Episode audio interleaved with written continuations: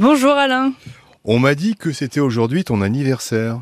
Il paraît. Bon, Il paraît. bon anniversaire, Sarah. Merci beaucoup. Tu veux savoir ce qu'on prépare? Oui, quand même, tu vois, je vais travailler, pas parce que Eric est anniversaire propriétaire d'un studio qu'il loue à des étudiants, mais en janvier 2022, son locataire de l'époque a dû se reloger en urgence. Le plafond s'est effondré en raison d'une fuite sur une colonne des parties communes.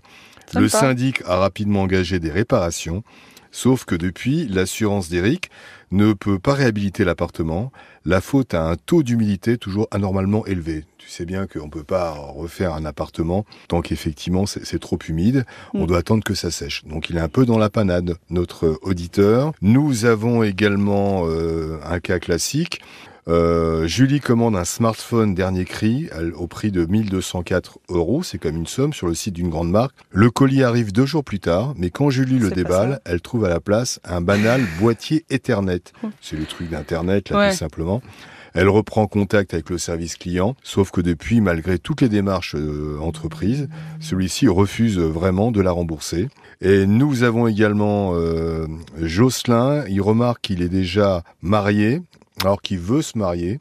Sur son extrait d'acte de naissance, il a divorcé en 2003, mais la mairie de sa ville de naissance n'a pas fait de mise à jour, rajoutant à cela une coquille dans son nom de famille à l'approche de son mariage. Donc, notre ami Jocelyn fait tout au niveau de l'administration Attends, pour parce trouver. qu'il était déjà marié Il en était déjà 2003, mar- il il, était déjà- au courant. Exactement.